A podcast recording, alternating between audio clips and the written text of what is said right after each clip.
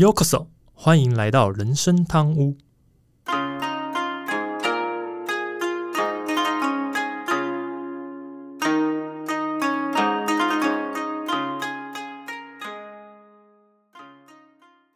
话说今天录音的时候是十二月八号嘛？嗯哼，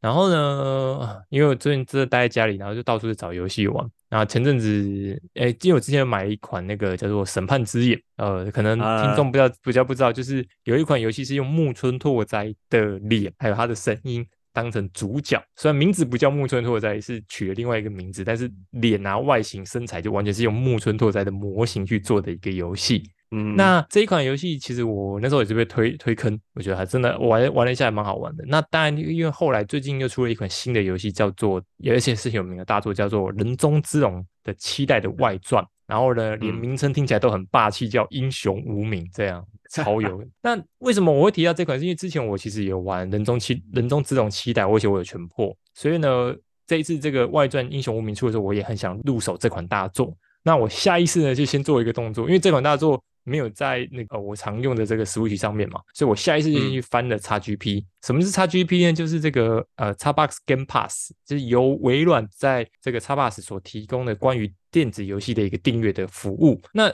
为什么我去查 XGP？是因为我在二零二二年的时候，在年初的时候我就入手了一一台 Xbox X 嘛。那那时候我记得印象没错，我还劝败了阿忠也买了一台，对不对？那是啊，推坑硬推了阿忠买了一台，因为我说啊，真的还蛮 XGP 还氪的比你多。对啊，对啊，对啊，因为真的是很方便，因为出一个小小的金额，然后就可以玩一整年，然后里面的上百款游戏都可以让你玩这样子。所以我和阿忠我们就会很常，包含我另外一个前辈，我其实我们就会很常关注 XGP 的更新是否是否有这个想玩的游戏。其实 XGP 就有点就是订阅制的，就是类似像你如果看 Netflix 或者是 Disney Plus，就是你一个月付多少钱啊，然后里面的就呃。任任都可以用，任让你看啊。XGP 就是它里面列表里面所有的游戏就任你玩这样。对对，它好像呃还蛮常更新的，有一些是第一时间的那个新游戏上线就上就就会更新，它就第一时间上线让你玩得到这样。其实我觉得还不错。其实这次英雄无名也是这样子，所以嗯，我看差距就发现哎，英雄无名在里面呢。然后我就说，我那时候就想哇。微软真的是诚意满满，新游戏也放在里面这样子，嗯所以呢，就你赶快下载下载来玩。那我自己为什么会选叉 box 玩？是主要是因为呃，其实我们我我们家因为多台主机嘛，那当然呃，可能大家比较知道，Switch 其实有它的画，它输出的画质没有那么高，所以我如果要玩一些很高画质的表现的游戏的时候，我其实就会立刻考虑使用叉 box 来进行游戏这样子，因为对我而言。用叉 box 玩游戏，真的这个画质跟那个画面，就是让我觉得很舒服。那当时我必须说，当初抽到这个，因为我是在一个网站上面，因为那时候叉 box 其实是限量的。那那时候抽到可以购买叉 box 的这个权利，真的是太好了，我是真的非常开心。所以，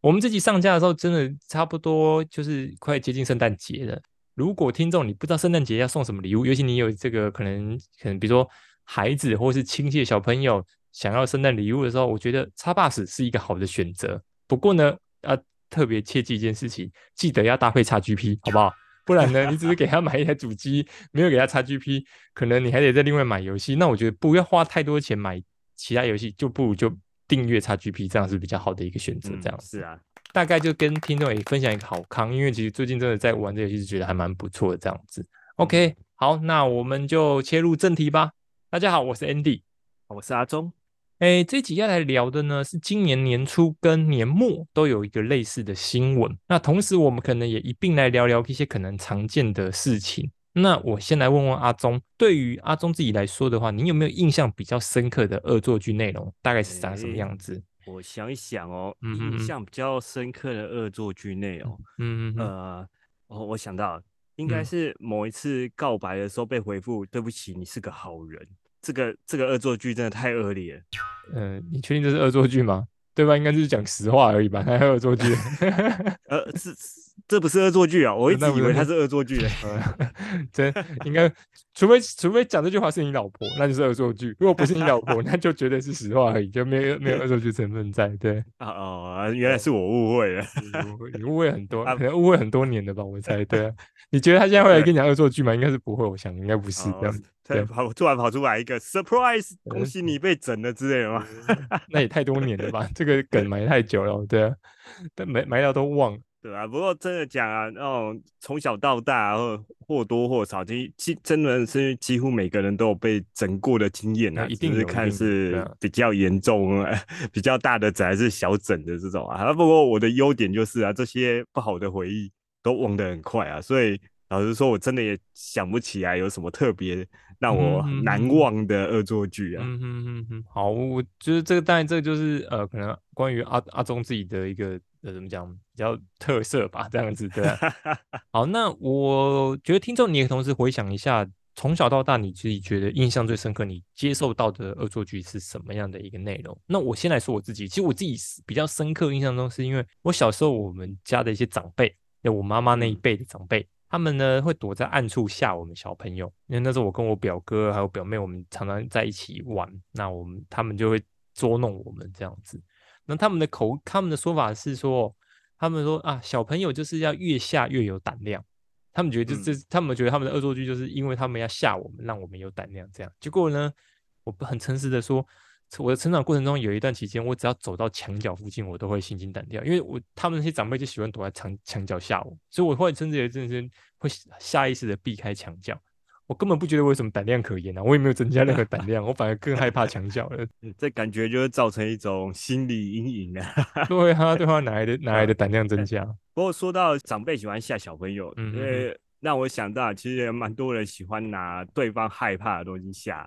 吓人啊。是啊，像有些人怕蟑螂的话，那个有些假蟑螂吗？拿那个假的塑胶蟑螂啊，对啊，丢他身上，然后或者怕蛇就丢那种假蛇之类的，是是是，他就。看到对方惊慌失措的样子，就觉得很有趣。呃，应该说，就我前面讲，其实恶作剧这件事真的是从小到大大家应该都遇过啦。所以这集我们其实接下来聊一下关于恶作剧的一个内容。那先来解释一下什么到底什么叫恶作剧，因为其实大家都讲恶作剧，恶作剧，可是到底谁知道恶作剧在什么样子？所以其实恶作剧最基本的形式，它就是故意的使他人进入一个窘境，是故意哦。不是无意哦，无意就不算恶作剧，是故意的，所以这是要先讲，就是一个主动的一个概念。然后呢，他并且是主动恶故意之外，而且他是在旁在旁观赏他人尴尬、吃惊、惶恐等寻常难以得见的一个情绪表现，借此得到乐趣。那这种恶作剧纯粹是是以满足个人性乐趣为目的。其他观看者或被恶作剧的人不一定会觉得乐有趣，像我刚刚前面讲，我被吓，我不觉得有趣啊，我觉得很恐怖。那而且往往适得其反的令人震恶。那这种恶作剧有时已经达到什么欺凌啊、霸凌或是犯罪的程度，可能会面临始料未及的严重后果。虽然恶作剧有时候确实能达到幽默啊这个滑稽的一个效果，但是有时候也不不但不让人觉得有趣，反而还招人厌恶的感觉。嗯，所以啊，通常这些如果真的要恶作剧啊，大部分会用呃会恶作剧的人，大概就是自己的亲朋好友之类的。那大概你也会比较了解这一个人，知不知道可不可以这样玩？嗯哼啊，呃，这玩了恶作剧之后呢，对方会不会原谅？嗯，对，这种情况都心里大概会有底的，不至于玩的太太过火，对方就那个受不了。发火之类的，基本上是不太会的啊。不过这是一点一个吧，另外一个就是呃，像有些有节目效果，像有一阵子像呃台湾跟日本都很流行那种整人的综艺节目，是。那像台湾的就啊，台湾的我倒觉得还好，他整来整去就是大。不是，就是假装吵架啦，或者之类的。但日本的整人节目，我真的觉得有时候那个呃，有点有点夸张啊。嗯哼。只不过真的还蛮好笑的，倒是如果身为观众来讲的话，还会玩的蛮过火的啦，这必须 这样说。对啊。而且，好了，我先讲一个，我其实我现在回头想一想，我觉得我看过这么多恶作剧，这一个我勉强可以接受。然后呢，我认为他是真的有一些幽默的效果，就是那个土耳其冰淇淋的老板，啊，就是他假装拿给你，然后把你收回去。我觉得这个恶作剧我可以接受，对，嗯。就是你不会觉得，当然，其实有的还是觉得啊很囧啊，很吃惊的，为什么要被整？可是我觉得最少最少，它是一个不会过度伤害其他人的一个感觉的的恶作剧。我大概这这个这个等级我可以接受，再上去我大概都觉得不太 OK，大概是这个样子。那刚才阿忠讲的恶作剧，这个最有名的应该是有一个节目叫做《男女纠察队》，呃，日本综艺节目嘛，真的是。就是极致的整人，比如说甚至请这个女艺人，然后来设这个甜蜜陷阱，或者是什么呃直接掉入地坑，什么直接挖洞啊什么之类。对啊，地坑真的是最常见的。对对对对对，然后这一大堆啊，所以我觉得呃这个恶作剧其实真的，当然它是毕竟是综艺节目，它是达到它综艺效果，可是实际上真的随便做作剧，其实很容易造成其他人的这个心理的阴影跟伤害跟创伤的部分这样子。啊，我真的有时候怀，就因为日本那个玩很大嘛，就有时候怀疑他们是不是已经有事先跟艺人讲好了，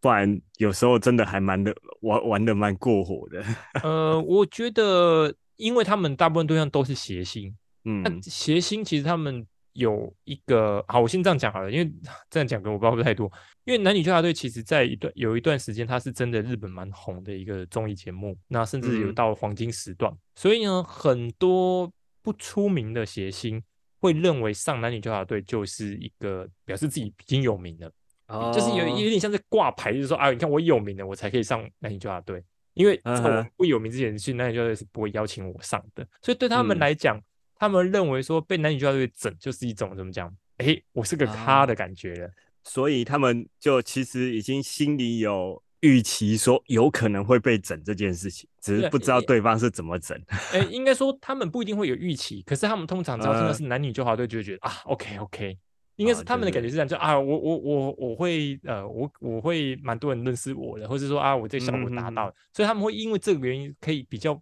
对于那个接受度会比来的高一些，这样，对，所以对，所以那你就对他们之所以敢这样整，我觉得有点那，但他们有一个更狠的整法是，先故意在你面前整你一次失败，然后就跟你讲说，哎，我们等一下这个节目效果，请你要再装着你好像被整成功的感觉，这个也是一个超坏的恶作剧，然后就逼对方就是要演自己，就是明明已经知道这个招式是什么样，但是要自己故意演一个自己被上当的感觉，然后还有一个装出一个效果，对啊。这个这个我有印象，我记得有一次有一个呃，他们有整一个人，他就请对方骑着脚踏车在湖边骑脚踏车，结果骑到一半嘛，旁边巨石滚下来，嗯，他把对方 把那个被整的人撞到水里面，嗯，就撞进去之后呢，制作人说啊，我们刚才摄影师呃那个摄影机刚好没拍到他掉到水里面的画面，所以叫他再来一次，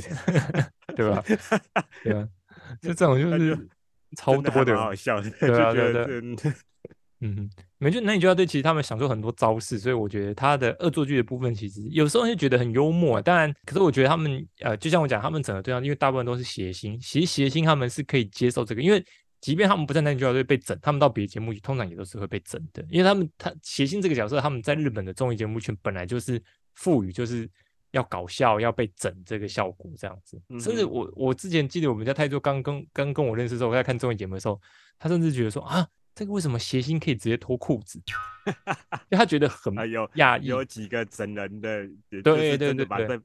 把对方扒光的。对对，然后我就跟他说：“我说这没有办法，因为在日本的谐星，尤其是男谐星界，嗯，脱裤子对他们讲是家常便饭，就他们会认为这个没什么，这这就是他们很常发生的事情。所以我说这这个就是谐星，日本的谐星，他们挂上自己是谐星之后上这个节目，他们就知道说啊，我就是会被整这样子。”嗯，对啊，所以他们相对来讲，他们就比较不会像阿忠刚刚讲，比如说可能脾气或者说被整之后那个反应来的这么夸张，或者来的不爽，比较少这样的情况。好，讲了那么多日本，我们现在讲一下二零二三年，其实有一个年初很大的恶作剧，也是发生在日本，刚好带来日本的部分。那可能听众应该都还有印象啊，或者是没有印象，我现在也帮你们唤回唤醒，就是说那时候是有一个高中生到这个知名的连锁这个回转寿司店寿司郎。去吃饭的时候，然后他就故意乱舔店内的这个杯子啊，还有共共用的这个酱油瓶，然后把口水沾在这个转盘寿司上。事后呢，还把这个恶劣的行为当成有趣，拍上影片上网。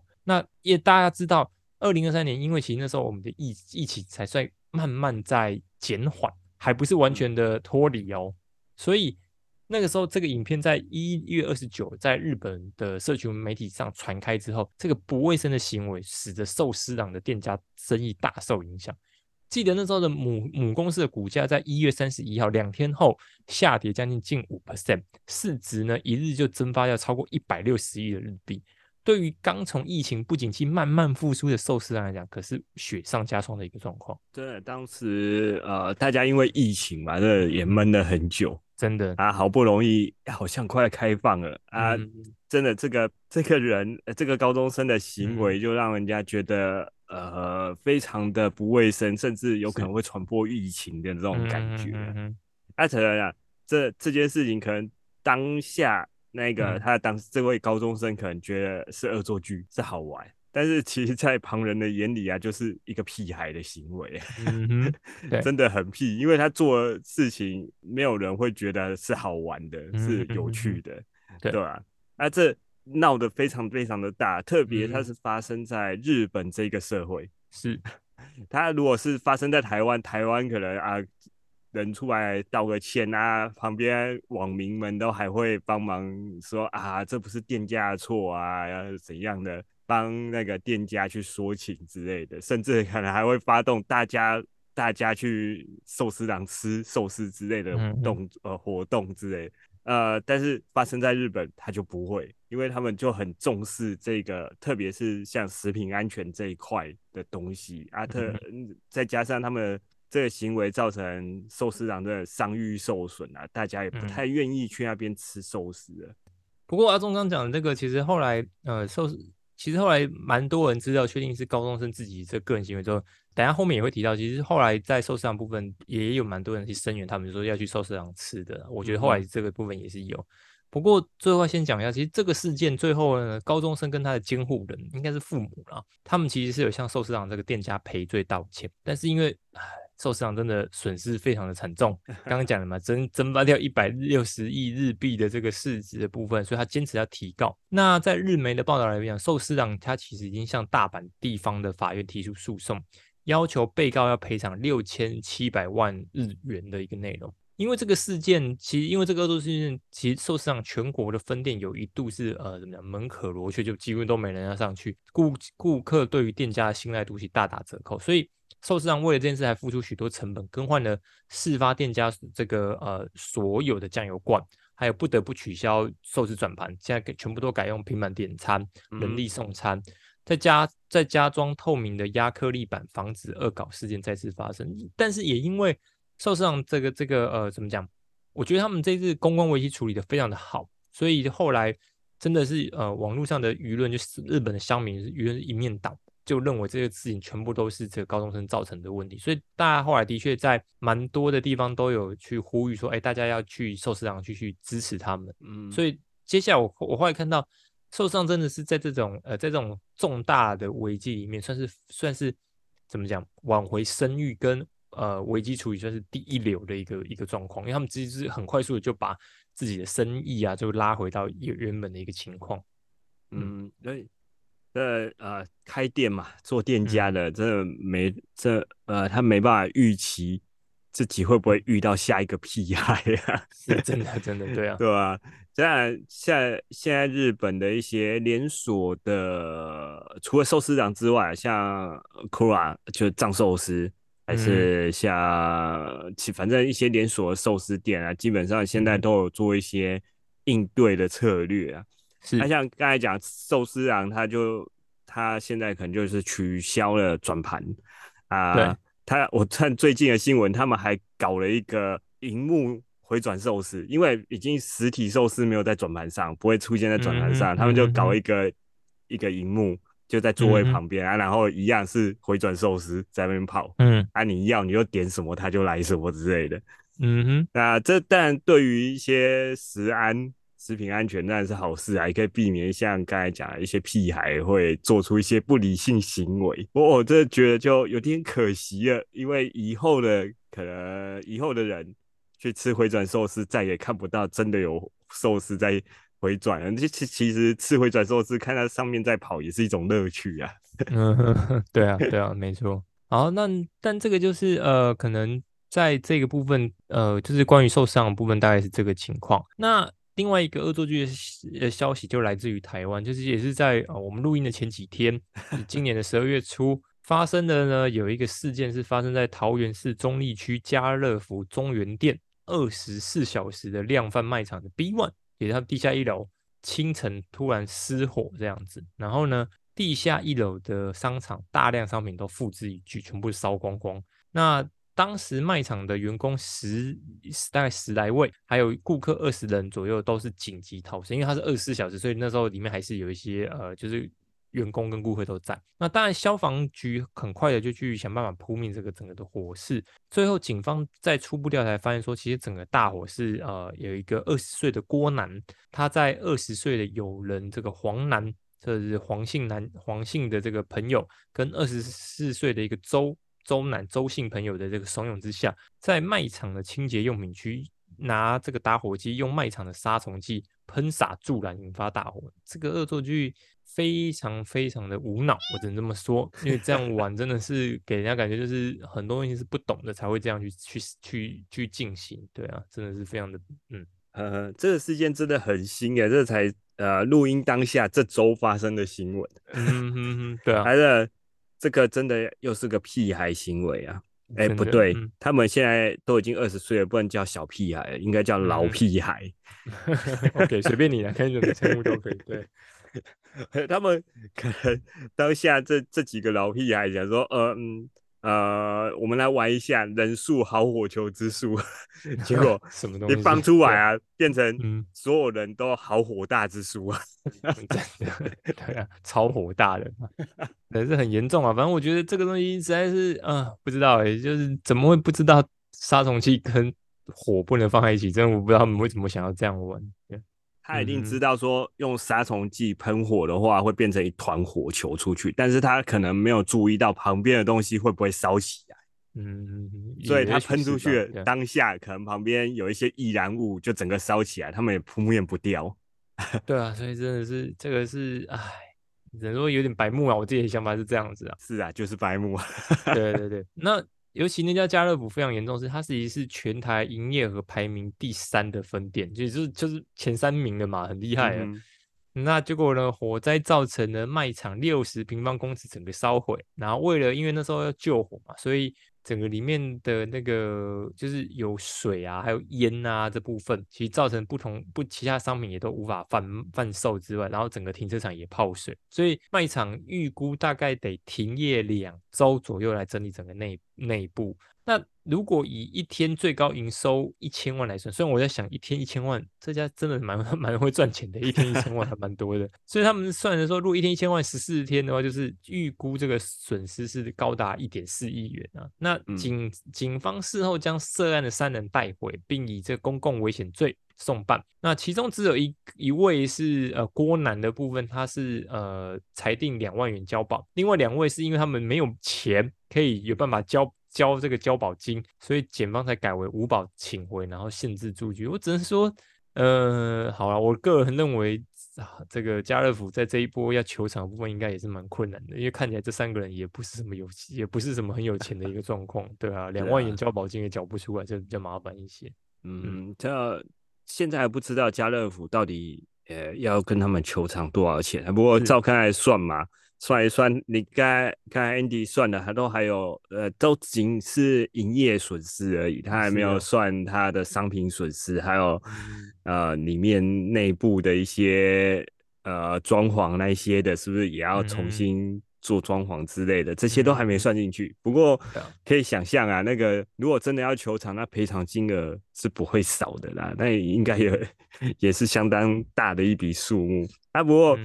像呃，如果他们跟他拿比较多的时候，呃，就是要要真的要足那些赔偿金额的时候，我会觉得，哎，他们真的有办法去还吗？或者有办法去，呃，店家真的有办法去求偿吗？就像呃刚才讲的这三位呃青年，二十岁算青年的这三位先生，那跟。刚才我们讲日本的这位高中生，其实他们被要求这些赔偿损失的时候啊，呃，我觉得店家真的蛮难拿到赔偿金的，但是他们怎么会怎么可能会还得出？有办法还得出来？他其实真的，呃，他们恶作剧的结果损失最大的都还是店家。他其实他们只能双手一摊，说我没钱，我宣布破产啊，然后每个月还一点点，这样最最多可能我是想得到就只有这样而已吧。其实店家不一定会最惨，因为。除非都没有保险，不过我据我所知，家乐福好像是有保险的。我猜寿司郎应该也有保险呐，只是有没有保这个人家就不确定的这个。对对，不过家乐福我确定是有保险，所以它不完全的就是没有这个拿拿拿不，这我觉得倒倒也不一定。嗯不过反正不管怎么样，我觉得只能说遇到这种笨笨蛋，真的遇到白目真的是很麻烦了。对啊，是啊，找找自己麻烦真的是受不了。好，然后呢，其实还有另外一个恶作剧的新闻，也是在今年三月。然后这个新闻可能比较少人知道，嗯，主要是在这个马来西亚一个童星叫做布特里拉法沙的这个童星，他在二月的时候在这个片场彩排时，然后他身下的就他坐在他坐的一个椅子，突然被一一个孩童给拉走。那这个，因为我没有看到影片，我不知道是不是像我们我们以前小时候又在学校时候也有人会这样玩，就是你要坐下时候突然把你椅子拉走，这是同样的一个状况。如果呢导致这个童星他的身体瞬间重心不稳，然后呢撞上一旁的摄影器材，再加上他的尾椎落地，臀部呢跟腰部的骨折，所以他双脚麻痹到到现在我在写稿的时候，好像他还都没有办法自行的正常行走，而且必须要包尿布度日。而且啊，事方事发至今，那个肇事的孩童的家属好像还是能量持续的保持沉默，甚至呃冷漠无无理啊，漠不关心，但也都不愿意负责任这样子。嗯，其实像这种拉椅子的恶作剧啊，从以前就有很多呃听到很多类似的故事啊。是，那其实你这样讲，我印象中好像小时候也曾经被拉过。嗯，就是反正就是一屁股坐在地上，屁股很痛这样。嗯嗯嗯。但这种这种动作的确是小孩子最容易做的一种行为啊。那可能他们也真的是觉得好玩，但也是最容易发生那种严重伤害的一种行为，因为他们小朋友根本不知道。所以后来啊，我印象中，在我女儿上幼稚园的时候，嗯哼，啊，好就有听听过老师说特别。听老师特别有教这一块，就是说，啊，不能做这种把人家小其他小朋友椅子拉掉的这种危险行为啊。对啊，因为其实这个东西就是因为对方是没有预防的状况下做这种事情，呃，他也很难做防御的动作，所以很容易产生危险性，这是真的很严重。就是像刚刚讲的，其实甚至会有可能造成骨折，而且可能甚至下就是未来你还能不能正常行走都是很大的一个问题。好，那。但其实我知道了，很多人听到小朋友这种事情，都会说，呃，应该说很多人听到这些新闻都会说，啊，就年轻人或是小朋友不懂事啊，你要多一点包容啊。因为甚至像我家前长辈，有时候也会跟我提醒说，哎，你不要过度管教小孩子啊，小朋友就是会皮，你要让他们可以玩，他才不会怕什么之类。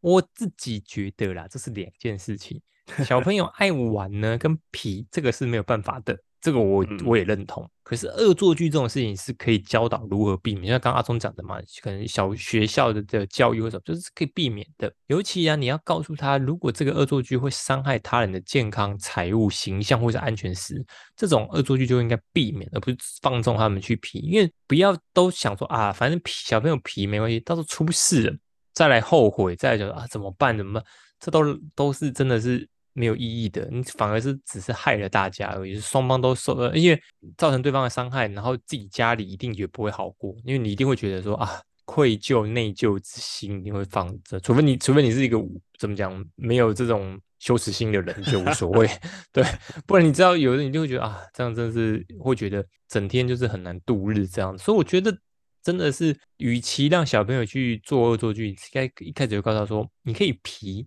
小朋友皮是没关系，但是一定要做，有该哪些该做，哪些不该做，不该做就是一定要禁止，这一还是要告诉他们比较好一些。嗯，有时候啊，这小朋友也他也不认为他是恶作剧，他只觉得这个行为好玩，是啊，对吧？那通常其实讲到像刚才讲嘛，啊，管教啊这一类的啊，其实这在网络上或者是。新闻上也常常会看到啊，就有些有时候小朋友可能做出一些让店家或者是其他人造成困扰的动作。特别举个例子，像是呃，在一些交通工具或者在店家里面吵闹啊啊，特别是交通工具啊。像用坐飞机啊、坐火车啊，在里面吵闹，或者是小朋友就一直踢前面的椅子啊，那都会让前面的人感觉非常的烦躁。但只要这些东西呀，你特别跑到新闻上或者爆料上去讲啊，就会有一群父母跳出来说，和护航小孩子的行为，就是说认为呃小孩子就是年纪小嘛，那比较皮嘛，他们不受控嘛，那要大家多多体谅他们做父母的。那最后还会突然 讲这些。啊，说呃，小孩没管好的这些人说，哎，你们以后生小孩就知道了，不要现在在边在边骂这些小朋友。其实我每次看到类似的留言啊，我真的就是摇摇头。我我也蛮赞同啊，小孩子就是小孩子皮爱玩是正常的。嗯哼，但呃，但是小孩可能不知道自己的行为会造成别人的困扰，会影响到别人。所以这个我能理解，但不会怪小孩。但是 真的需要怪罪的是这些家长。那这些家长明明就知道这些小孩的行为有问题，他可能就是会影响到对方啊，他也不家长也不出声制止教导，他常常就是冷眼旁观，不然就是自己在那边划手机，当做没看到这样。他真的出了什么事，就跑出来说啊，要大家体谅，要大家多包容。这这是不是中间搞错了一些什么东西？嗯哼哼哼，这个就是讲白，这就是社会成本啊，就 是真的就是社会成本，就是你你自己不管教，然后你把这些事情再再来害大家，然后呃，在最后就常听到一句话嘛，你要我怎么教小孩？呃，不不，你没有教好吗？你没有教好，你也没有教，对啊，你根本没有教，你不要问我怎么教小孩，你根本没有教，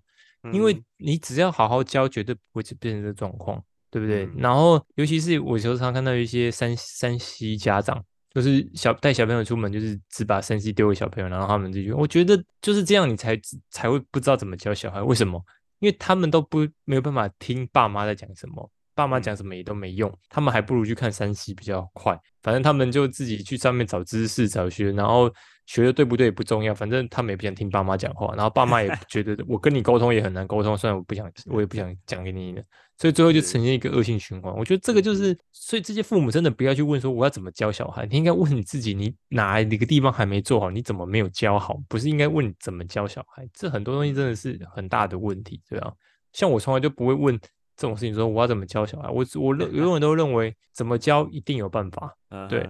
当当然你说一定教就有效果吗？那也不一定。可是我认为父母总不该是把教小孩这件事情全部丢给社会，就是啊都是你们造成的。那问题是小孩是你的，又不是我们大家的，对啊？为什么你不会教就会变成说啊大家都大家都要背负你这个责任？那你可以不要生啊，真的，那你可以不要生啊。我就是站在一个我有生小孩的立场，我觉得如果你不会教小孩，那你就不要生，对啊，因为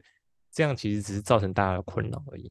好，那当然这一集我们最后其实要聊是说，像家乐福跟寿司郎的案件呢，其实最后应该还呃，应该还是有可能是造成父母要出来道歉，或是父母要协助赔款的部分。我想应该是大部分是这样的情况。那我觉得啦，与其你要做一些亡羊补牢的事情，为什么一开始就不一开始就给孩子正确的观念？因为恶作剧不是必要的行为，更。更多只是一时坏心想做事，就尤其我们前面讲的嘛，其实恶作剧是一个故意的行为。那父母真的就可以提醒哪些事，提醒孩子哪些事可以做，哪些事不可以做，而不是等到事后再来补救。甚至呢，有一些小朋友，其实他们做这些事情也不是真的觉得好玩，他们只是为了要出名。像寿司郎事件的少少年，就是为了为了要出名这个状况。那我觉得整体来看，就是只是把自己的快乐建立在别人的痛苦上。我认为是孩真的父母应该要多关心一下这些孩子。你看，尤其像日本这个社会，你要知道，小孩犯的罪，包含父母，你们接下来可能在社会上真的是很严重的社死哦。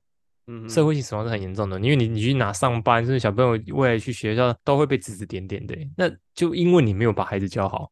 造成这样的状况，不是很严重的一个情况吗？嗯，对啊，像刚才讲嘛，那个少年，他真的如果只是为了出名，他。做到了，他真的出名了。只是这个这个名不是不是会让人家羡慕的。对啊，他一开始可能想跟同才说，哦，我那个干了一件很屌的事情，结果现在是大家看到他都想闪得远远的。那很屌啊，很屌啊，可能要就要赔很多钱了，很屌啊，真的，对啊，对啊，对吧？那虽然我呃，我刚才啊也是呃有痛批了一些父母的观念啊，然后说实在啊，我自己也是身为父母，啊，有时候真的是你就小时候不教啊。等到小孩长大了，想教也教不动了。是，其实大家都知道嘛，大家都有叛逆期嘛。这时候老爸老妈说什么，根本都当耳边风，都当没听到。对啊，所以啊，呃，要教要趁早，嗯，不然真的很有可能就像我们刚才一些例子里面的这些主角，嗯啊，呃，做了一些他自己可能没办法承担后果的事情。就做错的事，变成全家要承担了。那这时候总不能啊，身为父母的还跑出来说啊，不好意思啊，小孩子不懂事，不懂事啊，要求大家宽恕，这样就就不太对了啦。对，而且你要大家知道，像家乐福那个事件，其实呃，除了刚刚阿忠算的那些之外，你还有一个严重的问题是，呃，家乐福一定有本来有很多员工吗？嗯，你看你停工之后，这些家乐福这些员工怎么办？然后呢家乐福本身还是要付他们薪水哦，因为你你是你停工，你这些人当然 part time 的另外算，但如果是月薪的，你还是要付他们薪水。那假设像我们最近看之前好像是在屏东吧，有个电子厂，因为它火灾之后，然后它整个的就是复原速度很慢，所以最后直接做裁员的动作。嗯，你其实你就会变成说，因为你小朋友的恶作剧，可能害得别人。生计都出了状况哎，对吧？跟他一点关系都没有的人，全部都遭殃这样。对啊，所以这就会变成说，你一个你的你自己没有去控制好你的小朋友，造成真的很严重的社会成本，然后造成大家都有损失。不是你赔偿而你，你可能影响人家家家里生计，人家可能就只剩下一个人在赚钱，结果你搞得人家都没有好好赚钱，那是因为你小朋友的一个恶作剧，这些事情该怎么办？这都是这都是没必要害人的一个情况啊，所以我觉得作为父母还是要有对应的责任，然后恶作剧的部分能能免则免，也不要让小朋友有一种恶作剧觉得啊恶作剧就是好玩有趣，这就是一个怎么讲小朋友该皮要才会有的行为，这不是没有必要 没有必要的就是没有必要，对啊，不过因为小朋友皮就需要这样子，就是这根本是大错特错的观念，这样嗯对，好，那阿忠这一集还有什么想补充的吗？哦，呃，我只想说，我知道讲了这么多，会不会大家听完之后还没生小孩，变得不敢生小孩？嗯，我自己的感觉是，如果你没有信心教好小孩，那我觉得你的确是可以不用考虑。不是，认真是这样子，对，我觉得是这样子啊。因为，因为其实小孩，尤其是生孩子之后，我相信我跟阿忠我们两个可以感应比较感受比较深刻是，教孩子应该应该说养孩子没有很困难，嗯。给他吃，给他，他一定会长大，好不好？你只要不要吃太多，还养孩子不困难，教孩子真的很难，而且要教一个孩子走在正确的路上很困难，因为你要花很多的时间，很多的心力。那这个东西，如果今天父当父母的，你只是觉得说啊，我我没有好好教，讲白了啦，你只是要享受制造小孩的那个过程的话，那你可以就不要生小孩就好了啦，你就做好更多防护措施，不要生就好了，没有必要一定要生孩子，生孩子。现在出生，他出生了，你就要赋予教好他的责任，不然未来也许他也会害到你自己哦，对不对？是啊，像刚才那些例子，这反噬到身上来了。对啊，这没什么好，这这这一点帮助都没有。所以我觉得，如果真的今天我讲完这一集，听众听完之后觉得啊，我好像不是是，那就不要，因为其实这个这个年代说认真来说，没有生孩子也不是什么大不了的事情，因为 对啊，现在大家都已经。尤其像台湾都开放同性婚姻的，同性婚姻也是很难有孩子的啊，对不对？除非他们去认养，不然其实同性婚姻也不太可能有孩子。之后快快开放代理孕母啊。难说，不知道，也许是，但是我真的认真觉得，没有没有孩子就没有孩子。如果你真的觉得没有办法好好教他，或者说你觉得你今天那就不要，真的就是这样子而已，对啊，没有没有必要一定要强迫自己生一个孩子。现在这个社会真的传宗接代没有那么重要了啦，我自己感觉是这样子，对啊，是。好，那今天节目差不多这边啦，我是 Andy，我是阿忠。如果你还想跟我们分享讨论，都欢迎透过主页资讯栏回馈栏链接，线上粉丝来讯留言给我们哦。有没有看法？小赞助，如果喜欢我们节目，希望这种人生贪污，让 Andy 和阿忠可以做出更多优质内容。然后，收听的听众，请你们给我们评价，让我们可以得鼓励。好的，我们下周见，拜拜，拜拜。